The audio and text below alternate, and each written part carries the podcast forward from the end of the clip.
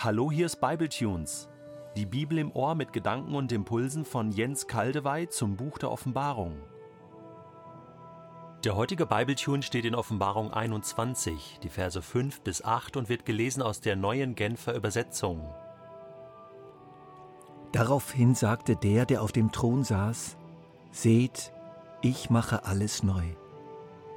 Und er befahl mir, schreibe die Worte auf, die du eben gehört hast, denn sie sind wahr und zuverlässig.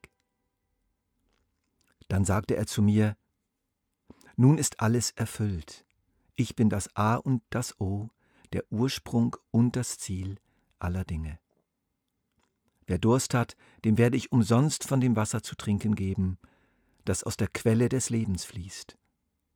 Das alles wird das Erbe dessen sein, der siegreich aus dem Kampf hervorgeht.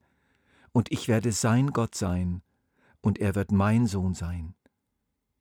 Schlimm jedoch wird es denen ergehen, die sich feige zurückziehen und den Glauben verraten, deren Leben in meinen Augen verabscheuungswürdig ist, die andere umbringen, sich sexueller Ausschweifung hingeben, okkulte Praktiken ausüben oder Götzen anbeten. Auf sie und auf alle, die es mit der Lüge halten, wartet der See aus Feuer und brennendem Schwefel, und das bedeutet, auf sie wartet der zweite Tod. Daraufhin sagte der, der auf dem Thron saß, ein erhabener Moment. Gott meldet sich höchst persönlich, er selbst. Das kommt in dieser Deutlichkeit nur hier vor, zum ersten Mal in der Offenbarung. Nach langem Schweigen meldet sich Gott. Und was sagt er? Seht, ich mache alles neu. Alles neu macht der Mai? Nein, alles neu macht der Herr. Er ist der Reformator schlechthin. Er ist der, der alles wieder gut macht. Seht, ich mache alles neu, eines der großen Schlüsselworte in der Offenbarung. Ja, es könnte der Titel der Offenbarung sein, ein roter Faden, der sich durch die ganze Offenbarung zieht, wie der genetische Code.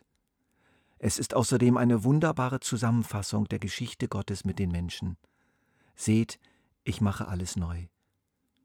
Ein Festhaltewort für Christen in Verfolgung und Bedrängnis. Ein Leuchtwort in der Finsternis. Ein Wort des Lebens. Ein Trost auf dem Sterbebett. Ein Trost in allen Situationen, in denen uns sterbend elend ist. Es ermutigt uns zum Durchhalten und Weiterlaufen. Seht, ich mache alles neu. Ich mache, nicht du, sondern ich. Gott wirkt im Hintergrund dieser Welt und stellt alles, auch die unmöglichsten Sachen in seinen Dienst. Katastrophen, Naturgewalten, die großen Mächte von Sieg und Niederlage, Krieg und Hunger, Verfolgung und Tod und auch das Böse. Es bekommt Freiraum, manchmal unerklärlichen Freiraum. Aber wozu? Damit schlussendlich Gottes großes Ziel erreicht wird, nämlich dass alles neu wird. Alles neu. Daran arbeitet Gott, und eines Tages wird es so sein wie am Anfang, und Gott sah alles an, was er gemacht hatte, und siehe, es war sehr gut. Sehr gut. Alles wird wieder sehr gut. In Apostelgeschichte 3.21 steht das schöne Wort Wiederherstellung. Dort wird von der Zeit der Wiederherstellung aller Dinge gesprochen. Alles, was kaputt gegangen ist, wird repariert. Alles, was verloren war, wird wiedergefunden. Aber wenn Gott etwas wiederherstellt, etwas zurückgewinnt, dann fügt er noch jede Menge hinzu. Nachdem Satan sozusagen den Plan A Gottes sabotiert und die Menschen ihn korrumpiert haben, kommt Gott über Plan B, C und D nicht nur zum Plan A zurück, sondern geht noch weit darüber hinaus. Entscheidende Verbesserung. Was uns am Schluss der Bibel gezeigt wird, ist noch weit besser als das ursprüngliche Leben im Paradies. Ja, das Paradies ist wieder offen, ja, wir leben wieder dort, aber mittlerweile hat sich dort auch einiges verändert. Das sehr gut vom Anfang hat nochmals eine Steigerung erfahren. Das ist typisch Gott. In die neue Schöpfung kann keine Schlange mehr eintreten, weil es im Himmel und auf Erden, in der unsichtbaren, unsichtbaren Welt nichts Böses mehr gibt. Der Mensch im Paradies, der Mensch im neuen Jerusalem ist aber auch, ohne dabei seine Identität zu verlieren und seine Würde als freies Geschöpf Gottes, so verändert worden, dass er nicht mehr sündigen kann und will. Der Mensch ist in einer Weise eins gemacht worden mit Gott, ist in eine solch tiefe Übereinstimmung mit Gott gebracht worden, dass Gott nun wirklich endlich sein Ebenbild auf der Erde hat. Alles neu.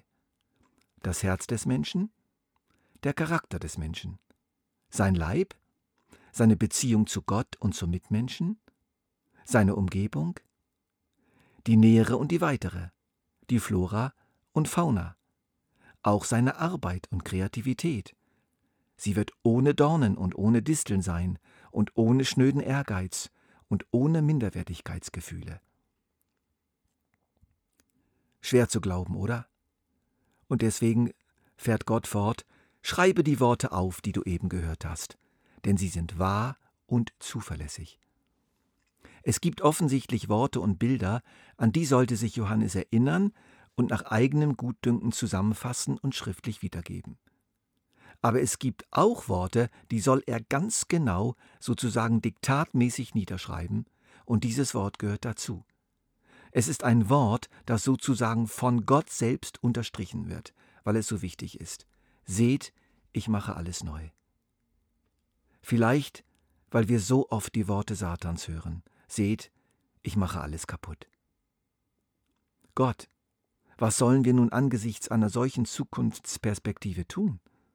Was sollen wir mit dieser großartigen Vision von Johannes denn nun anfangen?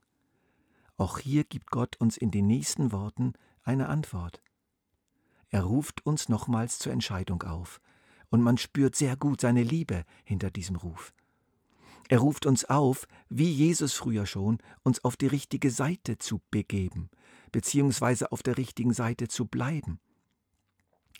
Denen, die bei ihm andocken und nicht bei Babylon, damit er ihren Durst stillt, aus seiner Quelle, verspricht er wahre, tiefe Befriedigung denen, die angedockt bleiben und sich nicht lösen, verspricht er das neue Jerusalem und die neue Schöpfung als Erbe und ein ewiges Leben als sein Kind in seinem Haus, ganz nah bei ihm. Denen aber, die sich von ihm lösen und ihn verleugnen, um der Verfolgung auszuweichen, und die, die seine Gebote dauernd missachten und sich partout nicht korrigieren lassen durch seine Wahrheit, den kündigt er den zweiten Tod an die endgültige Trennung von ihm, dem Ursprung und der Quelle allen Lebens. Sie erhalten das, was sie schon immer gewählt haben.